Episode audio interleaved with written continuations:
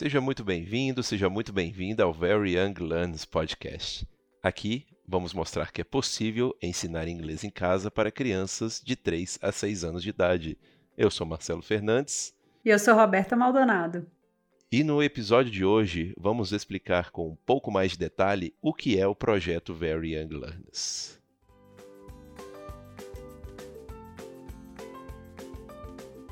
Então, começamos esse episódio perguntando: quem é Roberta Maldonado? Desde quando começou sua paixão por ensinar? Oi, Marcelo. Oi, gente. Eu sou professora desde que eu me entendo por gente. Muito pequena eu sempre brincava de dar aula e meu irmão, aos quatro anos de idade, me deu a primeira oportunidade de ensinar de verdade alguma coisa para alguém. Ele ia numa escolinha, já tinha uma semana que ele estava nessa escolinha e eu fui buscá-lo. Eu tinha 10 anos de idade na época, 9 e meio, assim.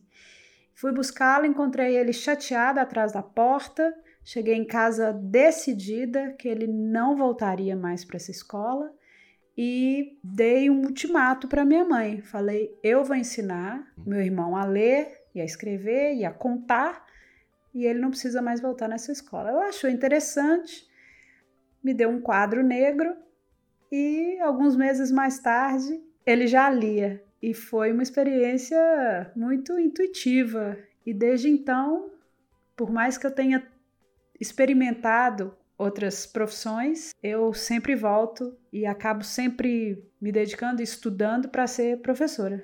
Então, desde quando você dá aula oficialmente, assim, como professora oficialmente, mesmo? desde os 13 anos de idade. Eu dou aula de reforço. Antes disso, eu dava aula em casa para os meus primos, né? Sempre tinha um que precisava de uma força em matemática ou em português. Remunerado. nem sempre, nem sempre, não. Era mais por, por uh, vocação mesmo. Mas começou a ser remunerado com 13 foi um ano e meio, dois anos. Ah, isso tem muito tempo, né, Marcelo? Fica uhum. difícil lembrar. Numa escolinha de aula de reforço. Quais foram suas referências para se tornar professora? Quem seus seus mentores ou suas mentoras para falar assim, nossa, quero virar professora por causa dessa pessoa? Olha, eu tive muita sorte porque professores muito é, é, cuidadosos e muito inspiradores passaram na minha vida. Eu, eu frequento a escola desde os três anos de idade. Eu passava o dia na escola. Então, essas pessoas eram os meus exemplos, né? Passava os fins de semana com os meus pais, claro, mas era o dia, o dia a dia ali, observando aquelas pessoas. E muitos fins de semana eu também passava na, na casa da minha tia Nilce, que tinha três filhos, tem três filhos, e ela tinha um método muito montessoriano. Eu via de, de muita independência, tinha uma sala lá com livros e, e com brinquedos, eu achava aquilo bem interessante. E o jeito que ela falava com os meninos e aquilo, aquilo me marcou muito. Eu me lembro bem disso, que era um pouco diferente, inclusive, de, de algumas outras professoras que eram um pouco mais, né, se impunham mais, com mais força, vamos dizer. Ela, ela tinha uma doçura e um cuidado, um respeito muito grande. Então, eu acho que a tia Nilce foi um exemplo forte para mim, é, para me tornar professora. E você chegou a cursar magistério ou não? Qual, quais são suas. É, é, como você se especializou nessa área? Olha, eu fiz vestibular para letras espanhol, lá em Montes Claros. Eu sou de, do norte de Minas na Unimontes, a Faculdade Estadual de Montes Claros, fui, fiz parte da segunda turma de Letras Espanhol. Estudei dois anos, mas as coisas mudaram e eu fui para Londres. Em Londres, eu segui estudando é, estudos da Espanha e da América Latina, né, literatura, arquitetura, a língua em si, na Universidade de Londres, no, na Birkbeck College, porque são, são várias faculdades que fazem parte da Universidade de Londres. E eu estudava e trabalhava ao mesmo tempo, e assim foi pelos meus, os meus primeiros cinco anos de vida na Inglaterra. Uhum. Ah, depois desse curso, bom, durante esse curso eu trabalhava, trabalhei como babá, uhum. é, decidi fazer um, uma especialização em pedagogia montessoriana. Isso porque eu trabalhei de assistente numa escola montessoriana e fiquei encantada pelo método. E fui fazer esse curso. Logo em seguida comecei a trabalhar, né? Fui trabalhar em uma outra escola, um pouco diferente, e por aí foi. E lá em Londres, você, você chegou a trabalhar com outras coisas, né? Que não relacionadas a, a, a ser professora ou a ensino em geral. Bom, eu nunca parei de estudar no meu o tempo que eu estive em Londres. Meu último curso foi um mestrado ensino de inglês para estrangeiros. Mas, é, do ponto de vista profissional, eu trabalhei como funcionária pública por dois anos e meio. Eu trabalhei como manicure logo que eu cheguei, né? Babá, assistente de escola e hotéis, restaurantes, tudo numa ordem, não sei exatamente a ordem mais, mas por último, eu estava me dedicando todo dia ao, ao mestrado, o meu último ano, que é quando a gente escreve a tese, e aquilo é consome muito tempo e muita energia. Mas você teve uma banda também. Ah, sim, a Rio Jazz. Eu, eu fazia parte de um trio de bossa nova e jazz. A gente tocou juntos por oito anos. E quem já faz parte do programa Pais Professores já sabe que tem algumas musiquinhas aí que são cantadas por você, né? Ah, eu cantei eu mesma, porque fui eu mesma que criei, por que, eu não posso cantar, né? Sim, não, mas eu cantava, cantei profissionalmente por oito anos, fiz muitos eventos e foi uma experiência maravilhosa, especialmente de trabalho em equipe. Aplicou metodologia montessoriana no, na banda? não, não precisava, eles eram todos diretores da banda. e aí depois você voltou para o Brasil, né? E, e, por que dessa decisão de trocar a vida na Europa para voltar para o Brasil? O que que, que que aconteceu? Olha, Marcelo, ser professor é uma profissão. É, eu realmente acho que é mais que profissão, é uma missão. É, não é bem remunerada. Eu acho que pelo trabalho que dá e pela constante é, busca de conhecimento que você precisa empreender, sabe, para ser professor é, acaba que financeiramente eh, não é bem remunerado em lugar nenhum. Em lugar nenhum do mundo. Eu sei que, que tem certos cargos, né? Professores universitários, ou às vezes, às vezes você tem sua própria escola, e a coisa é diferente, mas em geral a gente trabalha muito e ganha pouco. E por isso eu pensei muitas vezes em, em sair, em largar o magistério. Eu sempre acabava voltando, porque realmente me gratifica muito. Não tem nada que eu tenha feito até hoje com profissão que tenha sido tão gratificante e que eu me sinta tão útil quanto, quanto ensinando. E quando eu terminei o meu mestrado, eu vi que eu precisava voltar para o ensino, mas é que eu queria fazer isso de uma forma ainda mais significativa. Eu queria trazer, levar para o Brasil, né, o que eu tinha aprendido. Eu sabia que no Brasil eram poucas as escolas montessorianas, ainda poucas as escolas bilíngues e que quando essas existiam, elas eram é, é, em áreas, né, em bairros, bairros ricos, as, as crianças, de forma geral, não tinham acesso a isso. E eu pensei em levar um pouquinho disso para as crianças com menos condição financeira. Como foi sua volta no ponto de vista profissional? Você já chegou trabalhando em, então, em escolas? Eu cheguei com esse sonho de criar uh, o meu projeto. Não pensei em criar uma escola logo de cara, não, que eu sei que, que empreender no Brasil não é para não é para iniciar, não é para amadores. Né? Eu estava chegando da Inglaterra, onde as coisas eram é, é, mais fáceis, se você pensar do ponto de vista de segurança, né? Eu, uma mulher, sem carro, sozinha, queria andar a pé para todo lado, coisas assim que, que quando você muda, você vê que faz toda a diferença. Então eu, eu consegui, perto de onde eu morava, em Belo Horizonte, que eu voltei para Belo Horizonte, uma escola que, que me disponibilizou uma sala para começar o meu projeto de ensinar inglês usando a metodologia montessoriana. Eu já tinha o kit, tinha importado o kit básico montessoriano, né, que são várias atividades de madeira e tal. E as crianças já eram clientes da escola e os pais gostaram da ideia e mandavam essas crianças para mim na parte da manhã e a gente só falava inglês. Então, por um ano, eu fiz essa, esse, eu tive essa, esse projeto que foi muito gratificante, mas extremamente cansativo, né? Porque 16 crianças para um professor com método Montessori realmente não, não funciona. Uhum. As crianças tinham idades diferentes, que é o método montessoriano, é, é o que prega, mas eu, eu vi que eu, eu precisava de ajuda. E, infelizmente, eu não tinha essa ajuda disponível, não tinha ninguém treinado é, é, na filosofia, na, na, metodologia montessoriana. E a escola decidiu que não, não ia continuar, né? Com esse desenho, eu também percebi que não tinha como a gente continuar. Nesse meio tempo, eu também trabalhava é, é, na cultura inglesa, a escola de inglês excelente que tem em Belo Horizonte, no mundo todo, se não me engano, em vários países da América Latina.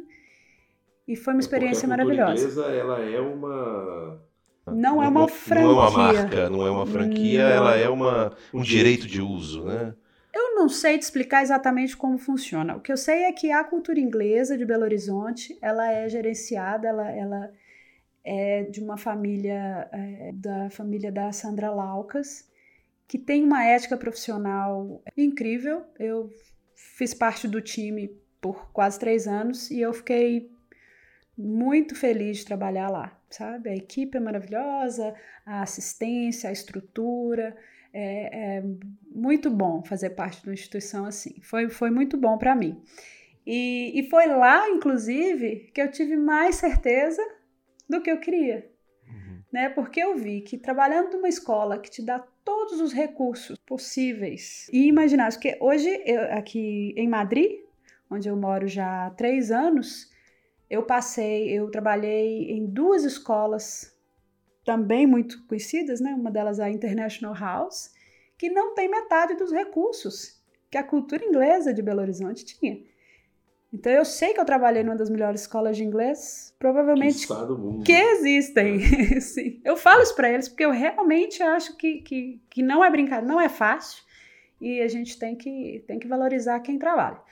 Mas enfim, é, e mesmo assim eu senti que não era possível utilizar o método montessoriano num grupo de, de crianças de mesma idade que passavam só uma hora comigo, né? Uhum. Duas vezes por semana. Então, é um método diferente, né? Obviamente, eu abracei o método da escola, mas eu segui com vontade de, de disseminar o método montessoriano em Belo Horizonte e no Brasil. É, e aí depois, né, você comentou aí que hoje você vive em Madrid, é, e, e, por que dessa decisão depois de quero voltar, depois vamos embora de novo do, do, do Brasil? O que que, que que te fez? Então, feliz no trabalho, né? Mas ainda certa de que, de que eu tinha mais a contribuir. Eu me casei Comigo. com você. e a gente decidiu experimentar a vida na Europa. E, e teve um episódio também de segurança no Brasil e Sim, foi... é, eu passei um susto, eu fui, fui, fui assaltada, né? Uma armada perto de casa. Eu não, não tenho carro, a minha vida toda em Londres foi usando o transporte público. Eu gostava muito disso. E eu tentei viver assim no Brasil, na minha, na minha é inocência. É Sim, então, voltando um pouco tarde para casa, eu fui roubada e aquilo me, me causou uma, uma a uma desesperança mesmo. Eu fiquei, porque eu não, não teria como seguir é, é, trabalhando, me sentindo segura. E eu me mudei de casa, primeiramente, né, para um lugar mais movimentado, mas ali eu vi que, que eu precisava de um pouco mais de liberdade. E a gente, como professor, trabalha muitas vezes em vários lugares, sabe, no mesmo dia. Então eu precisava dessa liberdade. E eu imaginei, pensei, por que não na Espanha?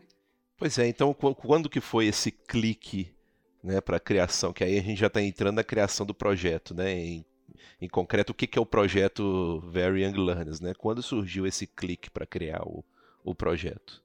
Então, foi, foi, foi um clique. Foi num dia, tudo veio juntinho. E até mesmo a coisa da, da música, que eu sempre trabalhei, veio tudo junto. Eu tive, eu dava aula nessa escola para crianças de 4 a 5 anos, e nesse dia chovia muito, só um aluno veio. Esse aluno era tímido normalmente, ele falava pouco, mas nesse dia eu brinquei com ele, preparei algumas atividades, eu já tinha preparado para todos, e só ele ele pôde escolher o que ele queria fazer. Ele pôde brincar o tempo que ele quis em cada uma das atividades, ele que me convidou para brincar com ele, tudo que é o. Eu planejei, preparei o ambiente e, e, e brinquei com ele a aula toda. E essa criança produziu mais, falou mais, sorriu mais do que nos meses anteriores que ele que ele estava com a gente. E quando a mãe dele chegou, ele saiu gritando: "Mamãe, mamãe, você brinca de inglês comigo assim em casa?" E aquilo, eu fui para casa pensando naquilo, feliz, né? A aula tinha sido um sucesso. Falei, gente, é aula individual. Acho que as crianças elas, elas precisam disso nessa, nessa fase, né? De, de mais atenção individualizada. Eles, essa criança aprendeu muito hoje. E na semana seguinte, a mãe veio até mim e me perguntou: Você me dá alguma dica? O que eu preciso fazer? Como eu posso continuar o que você faz aqui em casa com ele? Né? E foi isso. No dia que eu tive essa criança, durante essa aula, eu tive o clique que a aula teria que ser, que para a criança realmente produzir e aprender de uma maneira divertida, ela precisaria de, de, atenção individualizada. E quando essa mãe me perguntou, eu falei: não tem ninguém melhor para preparar essas aulas, para dar essas aulas, para participar né, dessas sessões, do que os pais. As crianças já têm uma intimidade que elas. E isso ficou comigo. E alguns meses mais tarde nascia Very Young Learners. Tá, então explica pra gente, porque tem muita gente que já sabe, mas tem muita gente que, que, que ainda não sabe. A gente recebe muitas dúvidas aí sobre o que, que, o que, que é o projeto. Então, até por isso que a gente fez esse esse primeiro podcast de 2020, né? Apresentando o que, que é o projeto, quem que é a Roberta, por que, que ela tem essa, tem essa autoridade para falar no, do, desse assunto, né? Então explica para a gente, Roberta, o que, o que é o projeto Very Young Learners? Olha, primeiramente, quem trabalha com criança sabe que a gente nunca é expert. Você aprende todo dia, cada criança tem o seu. É, é te ensina uma coisa nova todo dia. A humildade ela tem que estar tá em primeiro lugar, porque se a gente para de aprender, a gente para de ensinar. É, eu não sou, não, não tenho filhos, então tudo que eu aprendi sobre crianças foi ou na universidade ou foi no trabalho, né? E o projeto Young Learners é para formar pais, ajudar pais a se tornarem professores, né? Eu Mas é importante professores de seus filhos. De inglês e dos seus filhos, sim, unicamente, tá?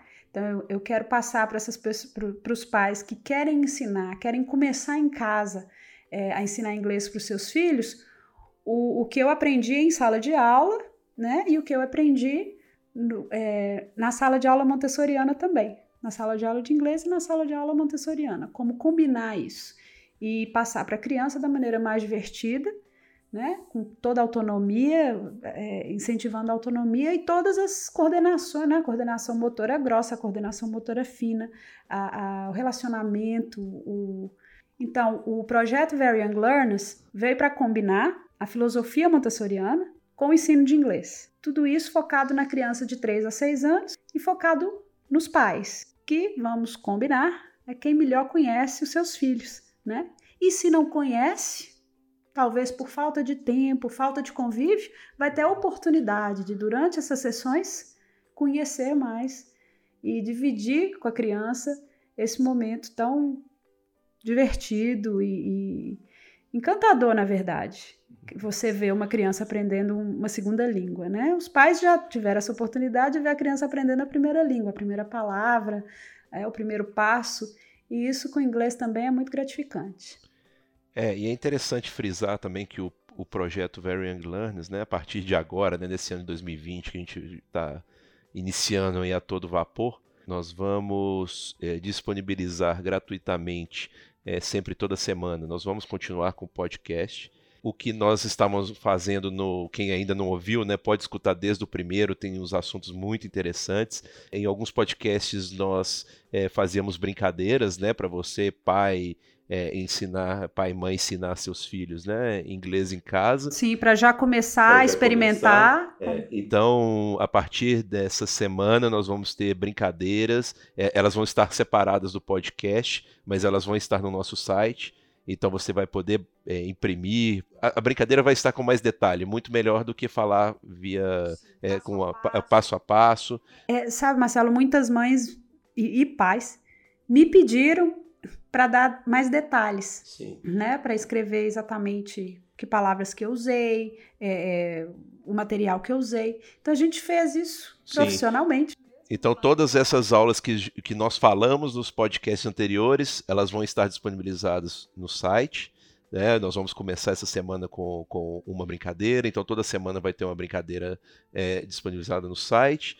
É, também, é, alguns pais é, ainda não se sentem confortáveis para ensinar inglês pelo nível de inglês. Sim, sim. Então, nós também vamos, toda semana, duas aulas é, para os pais, é, para que ele tenha também mais. Segurança, conf confiança, né? Confiança para ensinar inglês para os filhos. Sim, aulas com pronúncia, aulas de vocabulário, o vocabulário que a gente usa nos primeiros anos de ensino de inglês, né? Porque imagine, você, vamos dizer que você ensina seu filho, ajuda o seu filho com a tarefa de matemática. Muitas vezes você não se lembra mais daquele conteúdo, você precisa dar uma lidinha, uma olhadinha antes para ir ali ensinar o seu filho.